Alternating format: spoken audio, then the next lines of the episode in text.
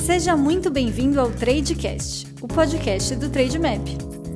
Galera, sejam muito bem-vindos a mais um Tradecast e nós temos hoje aqui um convidado bem especial, o Daniel Martins, que tem uma larga experiência no mercado financeiro e vai trazer uma visão diferente para vocês, né? Porque acho que 2022 é um ano que muitos investidores estão olhando aí com um pouco de receio no que diz respeito ao nosso mercado doméstico. Estamos vendo aí também um movimento de cada vez mais o investidor brasileiro pensar em dólar, está exposto é, de forma diversificada, né? A gente vê esse movimento tanto com mais BDRs aqui na B3, nós vemos aí investidores indo lá para fora, nós vemos movimentos com criptomoedas e o Daniel faz um baita trabalho aí como CEO da Geo Capital, que no fim do dia acaba gerenciando recursos, principalmente com foco aí em ativos internacionais. Então, para não falar tanto sobre ele, queria que Daniel você falasse sobre você, falasse um pouquinho aí da sua história no mercado e também é, do que vocês fazem aí na Geocapital. O maior prazer. Antes de mais nada, obrigado pelo convite, Rodolfo. Prazer estar aqui. Bom, meu nome é Daniel Martins, eu, sou formado em administração de empresas pela, pela GV aqui em São Paulo. Não sou de São Paulo, sou de Santos. Vim para cá fazer faculdade e fiquei. E antes de ajudar a montar a GEL, minha carreira, né, já tem mais de 20 anos, agora ficou gravitando basicamente em duas principais indústrias, que foram banco de investimento e consultoria. Então, eu tive, tive uma passagem rápida pelo ING, pelo Asset Management do ING, é, foi uma primeira experiência profissional, e depois acabei me juntando ao time de fusões e aquisições, de time de M&A do Deutsche Bank, aqui em São Paulo. De lá eu fui para consultoria, trabalhei três anos numa consultoria americana chamada McKinsey, que acabou patrocinando meu MBA, fui fazer MBA fora, nos Estados Unidos. Me formando no MBA, acabei me juntando ao time da, da Goldman Sachs, aqui no, no Brasil, também para fazer é, investment banking, foco maior em, em M&A, onde eu fiquei cerca de quatro anos. Depois disso, eu fui para um banco chamado Lazar, também com foco em M&A, é, e foi quando meu celular tocou, era o Pino Senni, que é um outro cofundador da GEL, um amigo pessoal, que também conheço há mais de 20 anos, que queria falar do projeto. De, isso era em meados de final de 2013. Ele foi, puxa, estamos com um projeto bacana de montar uma gestora no Brasil, focada em Global Equities. Eu e um outro amigo de longa data que eu queria que você conhecesse. É, e foi assim que eu acabei conhecendo o outro cofundador, que é o Oliver Misne. E desde cara eu me encantei pelo projeto e decidi me juntar ao time que estava se montando ali no, no, final de 2013. Então, o que, que era esse projeto que se apareceu? Verdade, a GEL é uma gestora de fundos brasileira, né, como você colocou, independente, que tem um foco exclusivo em fundos que aplicam em ações no exterior. Né? E desde a nossa fundação, em, em 2013, a gente tem essa bandeira da importância para o investidor, e aqui eu estou falando investidor de qualquer tamanho, né, do menor ao maior, de diversificar seus investimentos, trazendo uma exposição a ativos no exterior.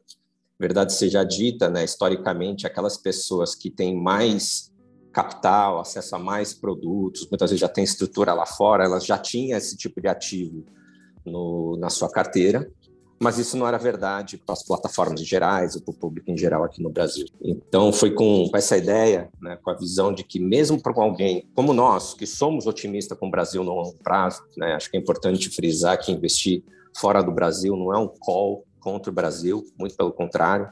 A gente vê muitos países que deram certo, tem boa parte da poupança né, nacional, do investimento nacional investido em empresas lá fora. Mas, verdade seja dita, por mais otimista que você possa estar com o Brasil, isso não muda o fato que o Brasil é apenas 3% do PIB mundial. É, ou então, outra métrica que a gente usa muito né, internamente, em conversa com nossos clientes, se você for somar o valor de mercado de todas as empresas de capital aberto no mundo, as empresas brasileiras de capital aberto representam apenas 1%. Então, uma decisão de investir apenas no Brasil, seja decisão motivada por falta de produto, falta de conhecimento, falta de vontade, é uma decisão de não investir nos outros 99% das empresas, ou é uma decisão de, investir, de não investir nos outros 97% do PIB mundial. Isso é uma figura que para a gente não fazia sentido.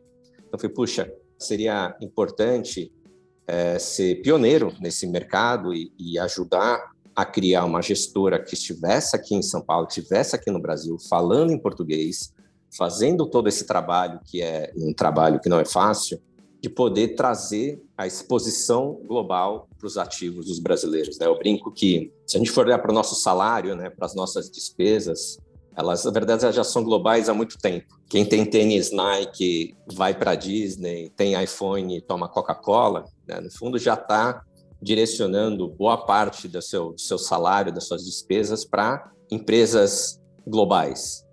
Então, acho que já estava mais do que na hora que nossos investimentos seguissem o mesmo caminho. Né? E é isso que tem feito a GEL há cerca de oito anos, desde a nossa fundação em, em meados de 2013. Então, só um, um panorama geral para a gente iniciar a nossa conversa. Querendo não, com a própria questão da pandemia, o investidor ele notou que o dólar está mais presente na nossa vida do que a gente imagina. Né? Muito da, da nossa inflação mais elevada que nós vimos aqui no, no Brasil se deu por essa questão de ter um dólar mais apreciado, né? Porque um dólar mais apreciado frente a real vai aumentar o preço do combustível, vai aumentar o preço de eletrônicos. Então, Sim.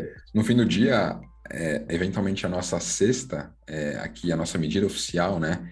Para inflação não deveria ser eventualmente IPCA e GPM, né? O quanto que a gente está perdendo valor frente ao dólar. Eu acho que essa seria uma conta bem relevante a ser considerada, porque outros países emergentes aí, eles até estão utilizando hoje como base o próprio dólar, né? Quando você vai comprar uma casa na Argentina, por exemplo, que tem ali um peso que está cada vez mais depreciando, o preço das casas não são mais cotados na moeda própria, é cotado em dólar, justamente porque o dólar tem uma aplicabilidade global muito maior do que aquela moeda que está restrita ali àquele país. Então, costumam dizer que o mundo é verde, né, Daniel? Porque mais de 60% das reservas do mundo elas estão em dólar. Então, se a gente tem esse, creio que seja um viés, né, do investidor, de poxa, só querer investir naquilo que está perto dele, Sim. né? Poxa, aquele viés do home buy, poxa, só vou investir aqui no Brasil, eu sou brasileiro com muito orgulho e tudo mais, e por isso tenho que investir só aqui. Poxa, você pode ser brasileiro com muito orgulho, mas ainda assim pensar é, fora da caixinha e ser investidor global, né? Porque acho que o que mais pega para mim, né? E, eu, e o que eu gosto de ter exposição lá fora é que a gente tem tipos de empresas completamente diferentes. Por mais que nós tenhamos grandes empresas aqui no Brasil, elas tendem a ser domésticas. Se elas é, trabalharem para outros países, são poucos países. Agora, quando nós pegamos as grandes empresas americanas, é, ou de outros países é completamente diferente, porque elas são globais, elas não dependem de um só país, elas estão presentes em 50, 100 países. Quais são os principais fundamentos aí que te faz pensar em dólar, é, faz a Geocapital ter esse trabalho que ela faz, né? Quais são os principais gatilhos aí do investidor pensar investir no exterior, porque às vezes é um tema que é pouco debatido, às vezes a galera só lembra disso quando vem eleições e às vezes o dólar dá uma estressada, mas é algo para ter para sempre, né? Não só em momentos de estresse, mas algo para carregar aí num portfólio diversificado, né? Não, perfeito, eu concordo com praticamente todos, para não dizer todos os pontos que você trouxe, Rodolfo, e assim, só para poder grifar ou sublinhar alguns deles. Tem muita discussão que as pessoas às vezes perguntam para a gente, puxa, mas para onde vai o dólar? Né? E a verdade é que a gente não sabe para onde vai o dólar. Mas uma maneira de não ter medo se o dólar vai subir é ter dólar na carteira também. Né? Então, se você também tem dólar na sua carteira, você também se beneficia né, de algum movimento de maior estresse. Eu não estou falando nem só do Brasil em específico, né, mas quando você tem um movimento de, de maior risco, né, de maior aversão a risco no mundo, como a pandemia né, nos, nos, demonstrou, como o talvez o último exemplo que a gente teve, certamente não vai ser o último, mas o, o último que a gente viveu, é, aqueles investidores que tinham exposição a dólar acabaram tendo uma posição mais ou menos redeada quando medindo em reais, porque estava com uma parte da sua carteira alocada em um ativo que é visto com maior segurança em momentos de estresse. Né? E obviamente que a gente pode falar aqui em aspectos mais táticos para aumentar a posição, seja dólar ou ativo internacional, mas antes até de se falar do, do, do, do aspecto mais tático, eu acho que estrategicamente, estruturalmente, faz sentido carregar essa classe de ativo para os brasileiros. Os brasileiros terem acesso a classe de ativo, independentemente da condição de, de mercados. Então, falar, ah, puxa, agora a bolsa está cara, a bolsa está barata. Se você está 100% investido em Brasil, acho que montar uma posição não precisa ser rápido, pode ser ao longo do tempo, mas estruturalmente, para o longo prazo, em ativos, em empresas, modelos de negócio bastante longevos, em moeda forte, é, acho que é uma boa proposta de valor para qualquer investidor. E a partir daí, uma vez montada essa posição estrutural, pode-se discutir momentos onde taticamente faz sentido aumentar ou diminuir. Acho que esse é o primeiro ponto. O segundo ponto que você trouxe, que é verdade, a gente A gente tem um home bias, né, de investir em empresas mais que a gente sente que está mais perto da gente. Isso é verdade com todos os países, em todas as culturas. Os brasileiros não são os únicos a terem, a terem essa característica. Mas acho que é importante também é, quebrar esse home bias em, em, diferentes formas de se enxergar. Uma delas é que muitas dessas empresas, no final, elas já são próximas da gente. Né? São empresas que a gente olha no nosso portfólio, são empresas que a gente já conhece, né? como a gente estava falando no início do nosso, do nosso bate-papo, são empresas onde a gente já escolhe ser consumidor. Né? A gente já seleciona essas empresas como clientes como vencedoras. Então, ao também investir nessas empresas, você está nada mais do que investir naquelas empresas que a gente, como consumidor, escolhe também como vencedoras. Senão parece que é um contrassenso. Na hora da gente escolher as empresas que a gente quer consumir, a gente vai para um tipo de empresa, né? Então a gente está, ao comprar e usufruir dos produtos e serviços dessa empresa, a gente está ajudando a rentabilidade dessas empresas, mas na hora de investir, a gente não investe necessariamente nessas mesmas empresas. Então, uma estratégia global acaba ajudando muito nesse sentido. E um terceiro ponto que eu queria trazer, né, e, e ainda mais aí a característica do, do mercado nacional, a gente tem um foco, né, quando a gente olha para 400 empresas que são negociadas aqui no, aqui no Brasil, né, empresas brasileiras, aqui botando BDRs à parte, tem um foco setorial muito mais ligado ao setor de commodities do que não. Né? Então, até por motivos históricos, tem muitos bancos, muito setor de commodity, não é a bolsa de valores brasileira não é necessariamente representativa do consumo do PIB brasileiro, porque ela é muito skilled para determinados setores. Então, poder investir também em empresas lá fora faz com que a gente consiga ter acesso a modelos de negócio que não estão representados na nossa bolsa. Estou falando aí mídia social, empresas de sequenciamento genético, toda a parte de healthcare. Então, enfim, tem uma infinidade é, empresas de tecnologia. É, então, tem uma infinidade de setores e de modelos de negócio, e como você bem colocou, de exposição geográfica que acaba sendo muito interessante para o brasileiro. Vis-à-vis um, uma estratégia que investe apenas num, num país, no nosso caso no Brasil, mas também seria válido o mesmo argumento para qualquer outro país, e que faz com que você tenha todos os seus ativos muito correlacionados entre si. Acho que isso é um pouco, né, a gente falou um pouco de diversificação no início. Acho que a grande beleza da diversificação é você poder trazer ativos para sua carteira que andam de forma diferente, que estão sujeitas a riscos e aspectos econômicos ou, ou regulatórios diferentes daqueles que já têm. Por quê? Porque se acontece, como a gente não sabe prever o futuro, né, ninguém sabe prever o futuro, em acontecendo um determinado evento, um evento negativo, principalmente, né? lembrando aqui que a nossa preocupação é sempre de preservar, é, de respeitar a permanência, preservar o capital, né? ter uma, um, um, medo de perda permanente de capital. Então, o que a gente está sempre querendo diminuir é o, um fator de risco que pode afetar de forma igual todos os ativos que tem. Então, você ter ativos que são menos correlacionados entre si, que é o que acaba trazendo uma, uma estratégia global, ajuda nesse aspecto. Né? Então, só mais um ponto para corroborar, acho que a importância de, dessa classe de ativo para todos os investidores.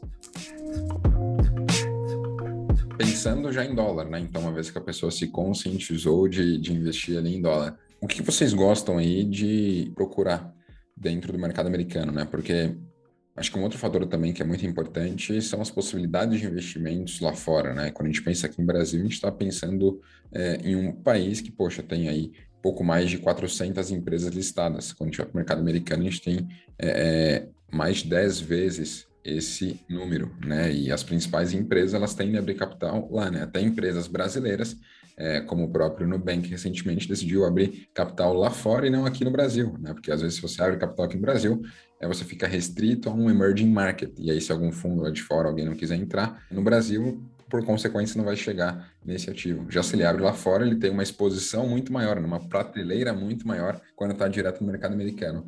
E aí, quando a gente pensa em mercado americano, tem setores aí que vocês acabam preferindo ter exposição? Poxa, vamos pensar em, em algo que seja mais disruptivo, algo que seja mais atrelado à internet, é, ou tem também muito do que a gente tem aqui na própria Bolsa brasileira, como empresas eventualmente de energia, saneamento, como que é o modus operandi aí, né, bem dizer, da Geocapital, né? O que vocês gostam de olhar pensando em dólar, pensando de forma global?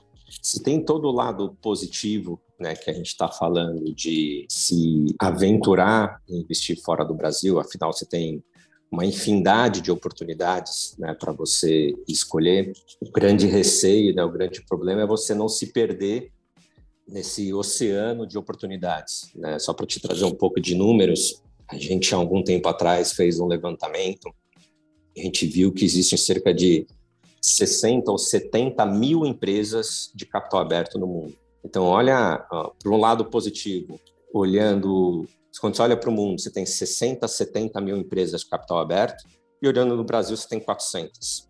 Né? Então, estatisticamente, olhando o universo de 60, 70 mil empresas, você tem muito mais chances de encontrar um modelo de negócio que realmente seja um bom investimento, num momento de entrada que seja positivo, olhando um número tão grande, do que olhando um número mais, mais restrito, como as 400 empresas que a gente aqui mencionou. Esse é do lado positivo. O lado, não vou dizer que é negativo, mas que é o desafio que vem junto com essa afirmação é como escolher entre 60 e 70 mil empresas né, de capital aberto do mundo, né, ainda mais num time como o nosso, que tem um foco muito grande em análise bottom-up. A gente realmente gosta de entender o modelo de negócio, a gente realmente gosta de entender a empresa, o setor, a cadeia, a gente realmente gasta muita sola de sapato, só que isso é consome tempo, consome recurso. E não tem como a gente dedicar esse esforço olhando um número nem próximo de 60, 70 mil que compõem a totalidade das empresas de capital aberto no mundo. Então, ao longo dos últimos oito anos, né, desde a nossa fundação, a gente vem desenvolvendo uma metodologia nossa, né, metodologia interna, para poder olhar para essas 60, 70 mil empresas de capital aberto e escolher um universo que, puxa, quando a gente encontra uma empresa com essas características, ele faz, ele tem a nossa cara, ele conversa com o tipo de investimento que a gente busca. Né? Então, acho que muito do trabalho que a gente tem construído ao longo dos últimos anos é selecionar uma forma de enxergar para esse mercado e daí fazer um recorte e daí tirar o nosso universo de cobertura. Nosso universo de cobertura hoje tem cerca de 70 empresas, né? então fica até fácil, né? se existe cerca de 70 mil empresas de capital aberto no mundo, a gente quer selecionar 70 para fazer parte do nosso universo de cobertura, não quer nem dizer que a gente ainda vai ter exposição nas nossas estratégias mais ativas, no fundo a gente está escolhendo um mil. Né? Tem 70 mil, a gente quer selecionar 70, então a gente está selecionando praticamente um modelo de negócio bom o suficiente que pode ser considerado que é um mil. Então, qual que é essa régua? Qual que é essa metodologia que a gente vem desenvolvendo? Basicamente, tem três grupos de análise que a gente dedica muito, muito tempo e muitos recursos para poder selecionar essa lista de 70 empresas primeiro aspecto que a gente procura é o que a gente chama de poder de preço. Né? Poder de preço não é necessariamente aquela empresa que consegue aumentar o preço a todo custo e a todo momento, até porque isso no infinito é, é, é impossível, né? Mas se você considerar que uma empresa, e isso vale para empresa de qualquer setor, ela está inserida numa determinada cadeia de valor, então de um lado ela tem sofrendo pressões de custo, pode ser de salário, pode ser imposto que aumenta, pode ser o fornecedor que está querendo embutir um aumento, enfim, matéria-prima. Então, tem elos da cadeia que querem comer a margem dessa empresa fictícia, né, que eu estou mencionando aqui. E do outro lado, tem o cliente querendo pagar cada vez menos. Né, o cliente indo através de soluções competidoras e por aí vai. Tudo mais constante, né, esse, essa cadeia de valor fictícia, que ela fica num certo equilíbrio, né, onde o lucro ela mais ou menos se se imposta em determinada proporção nos diferentes elos. Em momentos de crise, nossa visão é que esse equilíbrio é muito mais dinâmico do que estático. Principalmente em momentos de crise, esse equilíbrio é testado. É, quando a cadeia ela começa a vender menos como um todo, e pode ser por causa do Covid, pode ser por causa da crise específica no país, o mercado vai encontrar a razão pela qual essa cadeia em específica vai vender menos. Aí começa o jogo, o jogo de rouba-monte. Um quer passar um preço, porque está tendo desalavancagem operacional, então a margem está afetando, então quer um pouquinho mais de preço para poder recompor. O custo fixo, que não está sendo diluído tanto quanto, porque agora, enfim, a cadeia como um todo está vendendo menos. E o que a gente percebe é que tem determinadas empresas que elas são tão mais indispensáveis para a cadeia que nesses momentos de crise elas têm muito mais capacidade de poder preservar o profit pool dela, a margem dela. Isso que a gente chama de poder de preço. Né? Poder de preço é aquela empresa que, que em momentos de estresse, em momentos de, de vacas mais magras, percebe, ela, ela demonstra que é tão importante para a cadeia, ela é tão indispensável para a cadeia que ela consegue preservar a fatia do lucro né, do, que ela acaba pegando e por que não até aumentar um pouquinho. E por que, que isso para a gente é importante? Porque nós nos vemos como investidores de longo prazo. A gente olha até nas nossas, nossas avaliações, a nossa estimativa de, de valor intrínseco está olhando para daqui a 5, 6, 7 anos. Se isso é verdade, a gente sabe que a gente está sujeito à próxima crise. A gente só não sabe prever. Então, em acontecendo essa crise, a gente está em empresas que é, comprovadamente demonstraram capacidade de poder sobreviver nesses momentos maiores de estresse. Então, uma, uma grande explicação para poder tangibilizar um pouco esse conceito que para a gente é tão importante, que é de poder de preço. O segundo conceito que a gente leva muito em consideração é oportunidade de crescimento. Né? Entre duas empresas com igual poder de preço nas suas respectivas cadeias, a gente quer aquela, a gente prefere aquela empresa que tem mais oportunidade de crescimento. O que isso quer dizer? É que ela tem mais espaço para poder reinvestir nessa área que ela é tão única, né? seja um produto ou seja um serviço, vis-à-vis uma outra empresa, né? um exemplo sempre que eu uso, às vezes é muito, é um pouco batido, mas não menos útil, é a empresa de cigarro. A empresa de cigarro tende a ter um baita poder de preço. Mas se você acredita que daqui a 10, 15 anos vai se fumar menos do que se fuma hoje, por que, que você vai preferir essa empresa que vai ter cada vez menos oportunidade para reinvestir no que ela realmente é única, vis-à-vis uma outra empresa que também tem um igual poder de preço, mas a gente acredita que a sociedade vai demandar muito mais dessa solução, desse produto no futuro que ela demanda hoje. Lembremos que a gente tem 60 mil empresas, ou 70 mil empresas de capital aberto do mundo. Então, a gente pode se dar o luxo de abrir mão de uma empresa muito boa em prol de uma outra empresa que a gente acredita que seja melhor ainda. Né? Então, acho que esses, esses são os dois primeiros pilares que a gente dedica bastante tempo. E aí, o terceiro, a gente encaixa num, num, conceito que internamente a gente chama de cultura de dono, que nada mais é do que uma série de, de análise de questões que a gente vai atrás para entender se essa empresa em questão está sendo tocada em benefício dos acionistas. Né? E aí, N motivos que podem fazer com que elas não sejam tocadas em benefício dos acionistas. Pode ser uma empresa que tem um baita poder de preço e tem ótimas é, oportunidades de crescimento, mas o, o management né, faz toca a empresa de um jeito para deixá-la muito frágil, né, com muito um balanço muito alavancado. Então acontece alguma crise, pode ser que a empresa, por melhor que ela seja, acaba caindo na mão dos credores e não dos acionistas. Ou então, né, empresas que também já viu no passado que realmente tem poder de preço, tem oportunidade de crescimento, gera muito caixa, mas o management pega esse caixa, usa, se paga e não vai todo o valor devido para os acionistas. Então, essas três características que a gente vem, e, só um outro ponto, né, antes que eu que eu me adiante, o, esse terceiro ponto também entra muito um aspecto que tem ficado muito em voga, somente nos últimos anos, de ESG. Né? Então, a gente olha muito questões de governança, de meio ambiente, parte social, também acaba impactando como nesse aspecto de cultura de dono, porque é um pouco de onde você quer, quais empresas, né, com quais valores você quer acabar é, que sejam aquelas vencedoras. Né? Então, o aspecto tem ficado cada vez mais importante nesse, nesse terceiro pilar. Então, quando a gente coloca essas três em conjuntos, faz com que a gente naturalmente acabe gravitando fora de determinados setores. Por exemplo, setores de commodity. É muito difícil você ter poder de preço numa empresa de commodity, né? Porque você pode até ter a melhor estrutura de custo, mas não quer dizer que você vai ter oportunidade de poder ditar o preço do seu produto ou do seu que você está vendendo lá na ponta. Então, a gente acaba gravitando um pouco mais longe de empresas de commodity. Mesmo vale para bancos, né? Melhores que podem ser os bancos por, por servi pelos serviços, né? a gente enxerga em muitos casos isso também é importante. Dinheiro é dinheiro, dinheiro é uma commodity, né? então acaba sendo dando o melhor produto, a melhor taxa, quem acaba tendo o menor custo de funding. Então não tem exatamente o que a gente busca de poder de preço.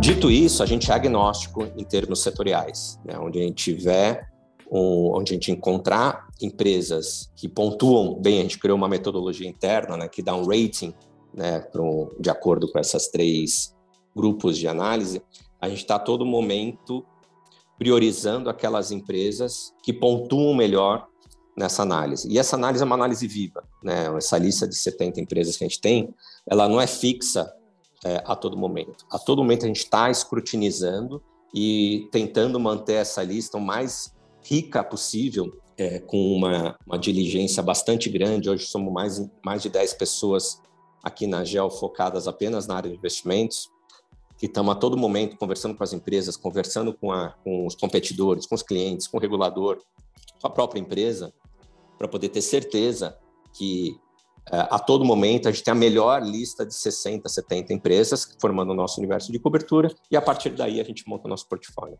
Fantástico. Bom, dá para ver que não é uma questão tão simplória, né? São várias etapas aí de análise, tem própria, próprios fatores quantitativos, tem fatores qualitativos aí que são levados em conta, então não é uma só coisa e até nesse sentido, né, Daniel, tem o fator também de diversificação, né? Por mais que você estude ali uma tese, estude um setor, você não vai depender somente dele, por isso que vocês têm um portfólio mais amplo, né? É, justamente para estar tá exposto a outras possibilidades, porque o mundo é gigantesco, né? E às vezes o que a gente tem de realidade aqui no Brasil é diferente, é, na Índia é diferente, nos Estados Unidos é diferente, na China. Então, ter essa visão mais global assim acho que é importante. Mas tem um fator, Daniel, que eu queria ver contigo. Assim, o investidor é um pouco engraçado, tá? Principalmente aqui no Brasil. Porque quando nós pegamos um cenário que dólar está subindo, estava 5, foi para 5,50, todo mundo acha que vai para 6, vai para 7, vai para 8 e que o real vai acabar. Só que o oposto também é verdade. E aí a gente vê um cenário hoje que dólar, quando nós gravamos aqui, está perto dos 5,25. Ele já chegou aí próximo dos 5,60 no, no fim do ano passado, início desse ano, 2022. Sim. E aí o investidor ele tende a pensar o quê? Cara, não vou investir agora em dólar, porque se estava 5,60, está 5,25, ele vai cair para 5, vai cair para 4,50, vai cair para 4. Só que eu, como investidor, já tenho uma premissa enraizada. Dólar caro é aquele que eu não tenho. Até se nós olharmos aí o diferencial, poxa, quanto que o dólar perde de valor de compra ao longo do tempo pela inflação que nós temos nos Estados Unidos e quanto que o real perde de valor de compra pela inflação que nós temos aqui no Brasil. A inflação no Brasil é muito maior do que a do dólar, só por isso o dólar já poderia se apreciar, né? E eu queria saber de você, dólar nesse patamar de preço, faz sentido as pessoas se exporem ou não? Cabe esperar aí, porque os 4,50 estão perto e vai cair para lá. Sendo mais sincero possível, eu não sei para onde vai o dólar. Seria irresponsável eu dizer aqui para onde a gente acha que vai o dólar. A gente não é uma casa macro, né? Inclusive, as nossas estratégias, elas podem ser acessadas com ou sem exposição cambial, né? Porque o que a gente tem aqui é para falar de um determinado processo de investimento. E a gente acaba deixando para o cliente uh, a opção de ele quer ter exposição a essas empresas que são muito muito vencedoras lá fora, né? De novo, me, me repetindo ali, o, o, próprio cliente muitas vezes está escolhendo como consumidor, com ou sem exposição cambial. Né? E acho que qualquer um dos motivos, qualquer uma das estratégias já traz benefícios, né? Mesmo se para os investidores que querem ter acesso a uma, a uma estratégia como essa, mais travando o câmbio, acho que ele já está trazendo um, um, benefício importante para o seu portfólio, simplesmente por ter tá trazendo empresas que são menos correlacionadas com aqueles que, que já tem. Dito isso, eu concordo com a sua visão, Rodolfo, e, e é engraçado que em algumas conversas que a gente tem com clientes ou com, com intermediários, a gente ouviu muito dessa, desse exemplo que você acabou até trazendo, né? Puxa, o dólar tá a 4,50, 5 reais, o dólar tá caro. Quando tá 5,70, aí o dólar tá barato. Aí ele vai lá e compra. Né? Então, aí quando tá 5,70, ele fala, puxa, eu, se tivesse aquele 5,50 ou 5,20, puxa, eu adoraria comprar. Agora que chegou 5,20, ele está buscando 5 ou 4,5. Ele acaba nunca comprando. Né? Então, por isso que eu gosto de, eu vejo muito valor né, numa estratégia global, também inclui a exposição à moeda, né, traz um efeito de, de hedge para a carteira, né, acho que o, o, ano de 2021, 2020, na verdade, mostrou isso para a gente, né, foi um ano de estresse, principalmente o primeiro trimestre, né, quando o Covid estourou lá para março, né, fevereiro, março de, de 20, o mercado como um todo, acabou ficando muito afetado, e lá fora não foi diferente. Mas o que, que aconteceu com o dólar? O dólar se apreciou, pelo menos frente ao real. Então, se por um lado você estava perdendo no lado de ações, perdendo mais na marcação de mercado, não necessariamente que as empresas valeriam menos, mas o mercado estava mais nervoso, né? pensando no, na cota ali, na cota diária, o dólar tem um efeito praticamente de hedge. Né? Muitas vezes você perde nas ações, mas ganha na apreciação do dólar ou na desvalorização do real. Isso para um, um investidor, né, quando a gente pensa em, é, obviamente que volatilidade muitas vezes não necessariamente é ruim, volatilidade dá a oportunidade de, de, de você ganhar dinheiro, mas você conseguir reduzir a volatilidade do seu portfólio, trazendo esse ativo também em dólar para sua carteira, isso é muito bom, isso é muito benéfico. Então a gente realmente vê com, com muito bons olhos a qualquer momento, mesmo agora, e acho que era verdade em janeiro, e era verdade em dezembro, quando estava 5,70, o investidor que decidiu alocar parte dos seus ativos também em dólar naquele momento não fez uma decisão ruim, principalmente se estava construindo essa posição estrutural. Ele está falando de investidores de investimento de longo prazo, né? não dá para a gente ficar medindo o resultado no mês a mês. Então, acho que para aqueles investidores que realmente não têm exposição, acho que é fundamental. Eu nem, eu nem olharia qual dólar que tem, acho que eu começaria a montar alguma posição para falar, puxa, aqui eu tenho colchão em dólar que vai ser importante para o longo prazo. Feito esse colchão em dólar, e aí cada um vai saber o tamanho desse colchão, né? e aí tem o, todo o aspecto de suitability, com os objetivos que cada investidor acaba tendo, né? tem que ser isso aqui tem que ser muito visto caso a caso. Aí sim cabe-se um segundo nível, acho que de estratégia, que é uma coisa mais tática. Poxa, agora vem uma eleição aqui específica, eu acho que candidato A versus B pode trazer um estresse maior de mercado, então eu quero aumentar a minha exposição a determinado ativo, por exemplo, dólar, mas eu acho que é uma questão mais tática. Né? Eu acho que o, o, nosso foco aqui é muito de trazer a importância de uma posição estrutural nessa classe de ativo, incluindo a moeda, para todos os investidores brasileiros. E tem um, um, outro fator também, né, Daniel, que eu acho que é muito importante e as pessoas às vezes se esquecem, né? Que é diversificar no tempo. Às vezes ele ouviu aqui esse podcast, se conscientizou que, poxa, de fato está faltando disposição em dólar, quer se expor, só que ele quer colocar 50% da carteira dele em dólar. E ele vira em D0 esse portfólio nesse câmbio atual e acabou. Então, acho que é algo que é muito importante as pessoas considerarem é diversificar no tempo também, né?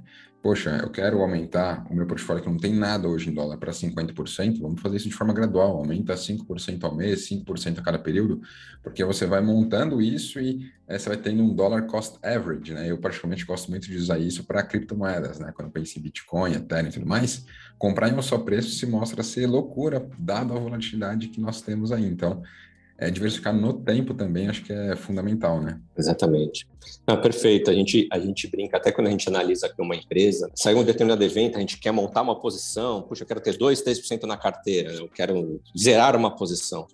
Eu falo, não, calma, não precisamos ser tão A empresa é a mesma, a opinião do mercado é a mesma, a única coisa que mudou é a sua opinião. Não precisa ser usar com tanto tão a ferro e fogo, né, concordando com você, uma, uma eventual decisão como essa e poder agir de forma tão curto prazista. Né? Acho que até porque ninguém sabe, né, como que vai acontecer no curto prazo. Acho que longo prazo, por incrível que pareça, é menos difícil adivinhar o que vai acontecer no longo prazo do que no curto prazo. Vamos pegar uma empresa como a nossa, que até para usar um exemplo, é do nosso portfólio, a Disney. É uma empresa que a gente já tem no portfólio há bastante tempo. Ela tem várias características que elas estão afetando o curto prazo. Por um lado, ela tem muito de business ali que é ligado à economia real, né? Você pensa nos parques, você pensa nos cinemas, é, você pensa no, no, na franquia da SPN, que depende dos jogos estarem acontecendo para poder, poder eles angariarem todo o fluxo de caixa, né, do monetizar todo, todo o conteúdo, toda a propriedade intelectual que eles têm. Obviamente, isso depende do ciclo de viagens, né? Tem muitos turistas que vão para Orlando para visitar os parques, por aí vai. Então, obviamente, esse lado específico da Disney foi muito afetado pelo lado da pandemia. Então, a pessoa que estava preocupada, né, e ainda hoje é verdade, né, porque nem, muita coisa já voltou, mas nem tudo voltou né, do, no mundo pós-pandemia. No curto prazo, fala, poxa, esse aspecto da Disney vai voltar em A gente está hoje no dia, no início de fevereiro, vai voltar no dia em fevereiro, em março ou em abril. Poxa, é difícil dizer. Mas quando você olha daqui a quatro, cinco anos, né, quando você olha daqui a cinco anos, tem muito mais probabilidades. Olha, eu não sei se volta esse mês, no mês que vem, ou daqui a seis meses, ou daqui a um ano. Mas daqui a cinco anos, muito provavelmente o mundo vai estar mais parecido com o que a gente conhecia em 2019, pré-crise, do que a gente está vivendo, o que a gente viveu em 2020 e 2021. Então, se é verdade que o, o que a gente está querendo acertar é um longo prazo, e menos o curto prazo, acho que estratégias como essa, poxa, deixa eu alocar aos poucos no curto prazo, porque eu estou objetivando é o longo prazo. Eu não preciso ser tão tático e tão preocupado em acertar exatamente o mínimo do investimento, porque isso ninguém faz. Isso é uma narrativa que muitos investidores constroem ex post quando convém. Mas a verdade é que ninguém consegue acertar o exatamente o mínimo, o momento certo. Então, só mais um argumento para mostrar que essa divisão também ao longo do tempo, né, e essa consistência é algo também que a gente concorda com você e, e é muito, muito a nossa forma de enxergar também para os nossos investimentos.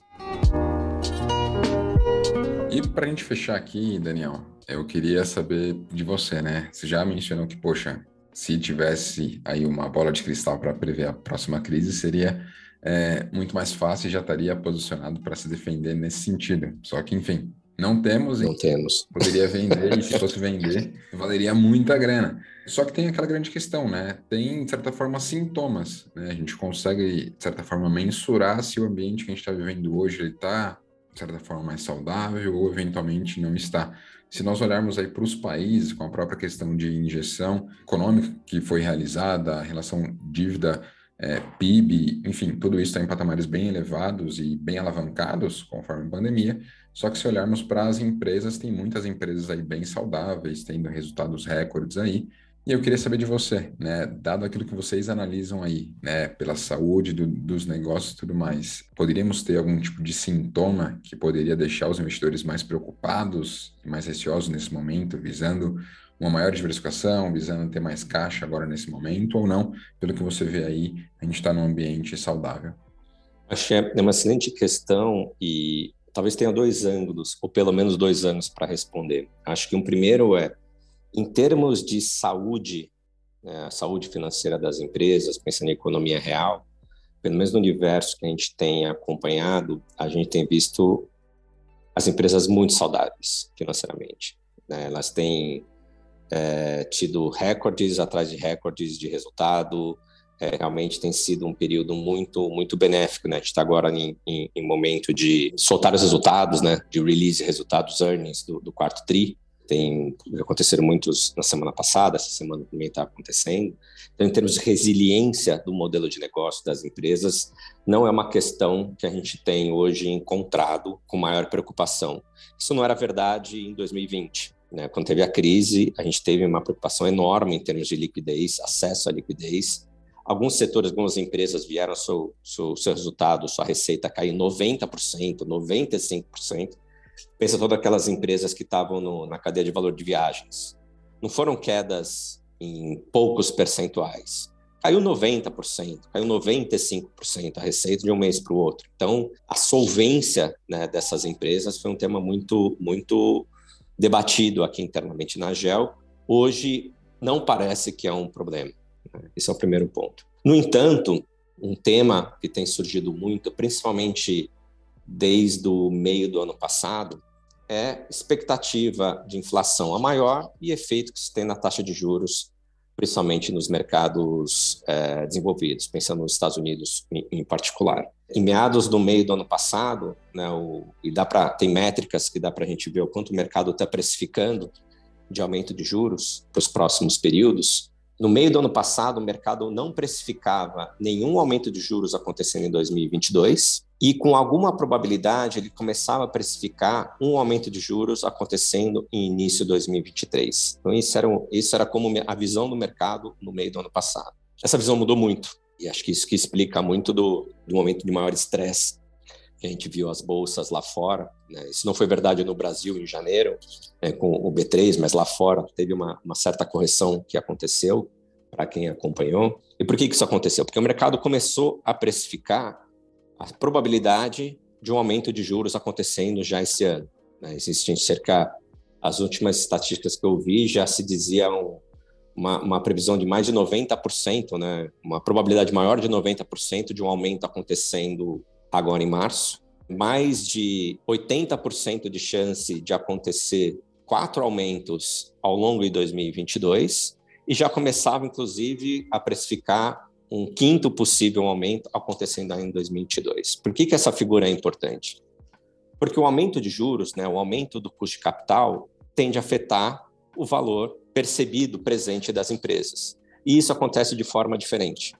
Aquelas empresas que têm um fluxo de caixa mais é, no longo prazo, as empresas de growth, aqui simplificando muito o argumento, pensa nas empresas de tecnologia, né, que geram menos caixa hoje, mas tem uma expectativa maior de geração de caixa futuro, elas são mais afetadas ou tendem a ser mais afetadas em momentos de, em ciclos de alta de, de juros do que aquelas empresas que tem um business mais maduro, que tem uma, uma geração de caixa é, já ocorrendo, ou já prevista mais para os próximos anos. Então, é o que o, o mercado chama de sector rotation. Né? O, o, ele começa a vender a determinadas, determinadas empresas que têm o, o duration, né, tem a expectativa de geração de caixa mais para o longo prazo, preferindo aquelas empresas que têm uma, uma geração de caixa mais de curto prazo. Então, também tem oportunidade de crescimento, mas também é, tem uma geração de caixa mais de curto prazo. Então, acho que para o investidor que quiser